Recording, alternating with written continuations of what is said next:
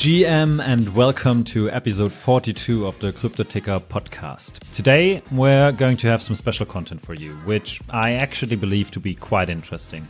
And this time it is not going to be an interview, but it's going to be a summary of three very fascinating topics that have happened or took place in the last couple of days and there is a chance for you to participate in a currently ongoing raffle. So let me start right into this. Today we'll be talking about the ApeFest 2023, which just took place in Hong Kong. We will cover the Sandbox Creator Day, which also took place simultaneously in Hong Kong.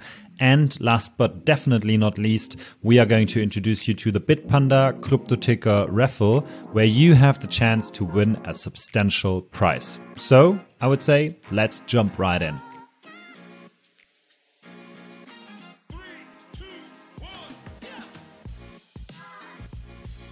The first topic of today takes us to the heart of NFT culture and innovation, the ApeFest 2023. The Crypto Ticker team had the chance to fly to Hong Kong and participate at this event with some of the brightest stars and minds in the industry. There were notable names like the whole teams from Bored Ape Yacht Club, Yuga Labs, Sandbox, and Memeland by 9gag, making it a very special and spectacular event. So it's time to dive a bit deeper into the highlights of ApeFest, an event that really brought together the NFT world at the right point in time, which feels a bit like we're back into some more bullish territory. One of the standout moments was the enriching conversations that we've had with David Evans, who is the general manager of the Bored Ape Yacht Club, and Eric Reid, who's the general manager of the Otherside at Yuga Labs. These interactions were more than just simple meet and greets. They were actual discussions about the future of the NFT space, guided by some of its most influential leaders. Another thing that caught our attention was the experience booth. Uh, this was a hub of activities offering hands on demonstrations on immersive experiences within the metaverse. The opening talks by Garga.eth and Eric from Yuga Labs set a visionary tone for ApeFest. They uh, had some insights into the future of NFTs and the metaverse were not just thought provoking, but they were a call to all attendees to think bigger and bolder about the potential of this space. Then we met Yat Siu, the CEO of Animoca Brands, which really was another highlight. His perspective on the blockchain's role in the future left a profound impact, um, also making us think and emphasize about the global reach of visionaries like himself. Then we also had the chance to gain some gameplay experiences in Metropolis, which is part of the Otherside, which really was another standout moment. It demonstrated how virtual worlds can create a sense of belonging and community. All 10,000 apes from the Bored Ape Yacht Club were 3D modeled and first playable during ApeFest, which really also showcases the innovative spirit of the whole event. The open house on the second day featured talks with Ray, who is the founder of Memeland and 9gag, and Lorenzo, the CTO of Pudgy Penguins. These sessions really provided a deep dive into the mechanics of community building and also the technical challenges of running a successful NFT project. So, in summary, from our perspective, ApeFest 2023 was not just an event, it was really a testament to the power of community and innovation in the NFT space. We try to make sure to carry that spirit of this event with us as we continue to explore that whole landscape in the next coming years and months, and hopefully with that more bullish territory that we're currently in. So, if you want to read a bit more about ApeFest 2023, feel free to click the link in the show notes, which I've added there so you can get a feeling for yourself.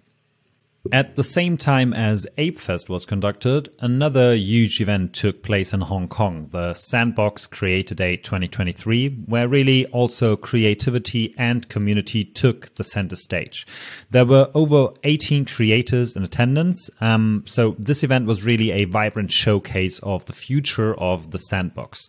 When we arrived, each guest was greeted with a so-called bingo card, which served as a passport for the day's adventure. Each creator's booth offered a unique stamp, turning the whole event into an interactive game. The more lines you completed, the richer the merch package that you could claim.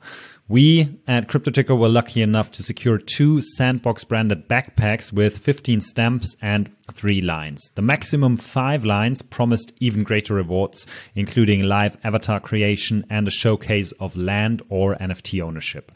It was really clear that the professionalism and positive atmosphere made for an engaging experience in brand communication.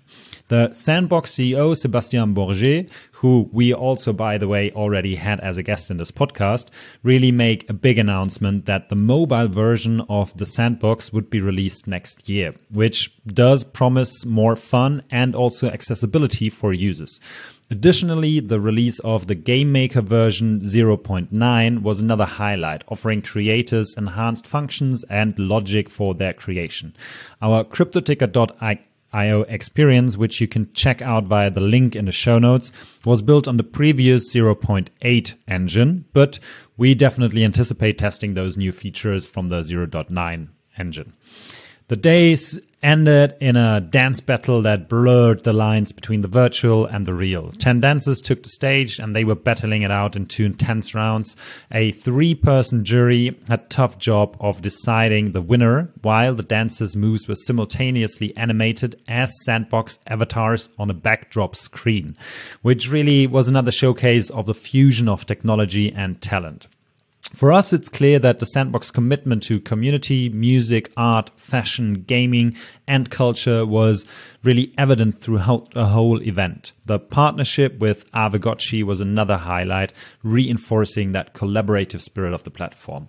The Sandbox Creator Day 2023 was more than just an event. In our perspective, it was more of a glimpse into a future where technology enhances creativity and community. So we do look forward to the mobile version and the new game maker capabilities. And in the meantime, we really invite you to stay engaged and keep creating and be part of this journey with the sandbox and also check out the sandbox experience that we've created for CryptoTicker. Last but not least, we have an exciting opportunity for all of you out there. Bitpanda has teamed up with CryptoTicker to bring you the Bitcoin trading raffle. This competition offers a chance to win a share of 5,000 euros in Bitcoin. The raffle is still running until midnight on the 15th of November. There is a two week window, which is, in our opinion, your golden opportunity to get involved and potentially win big. Three randomly selected participants will each receive 1000 euros in Bitcoin, but that's not all. The participant who purchases the highest total amount of cryptocurrency in euros during the competition period on the Bitpanda broker will walk away with an impressive 2000 euros in Bitcoin. Participating in the Bitcoin trading raffle is pretty simple. All you need to do is register during the competition period and buy one or more cryptocurrency worth at least 400 euros on the Bitpanda broker. That's basically it. You're officially in the running to win your share of 5,000 euros in Bitcoin. So definitely make sure to check out the link in the show notes to join the Bitcoin Panda raffle. Before I end today's episode, I want to highlight that it would be highly welcome if you guys join also our Discord and really engage with us here. Um, this is something where we are active and where you can ask us all sorts of questions, where you can really join the community and really exchange with us. So, also, if you want to let me know on things that we can improve for the podcast, or if you have some ideas for interview guests, feel free to let us know or connect us to people who might be interesting. Next week, we will resume with a normal interview episode. And until then, I wish you all the best and thanks for joining me this time. Thank you for listening. If you liked this episode, feel free to leave us a like, click subscribe, make a review, and be sure to check out our social media channels as well as the newsletter. There, you will always find all the news about the CryptoTicker podcast. And now, have a nice rest of the day, and until next time.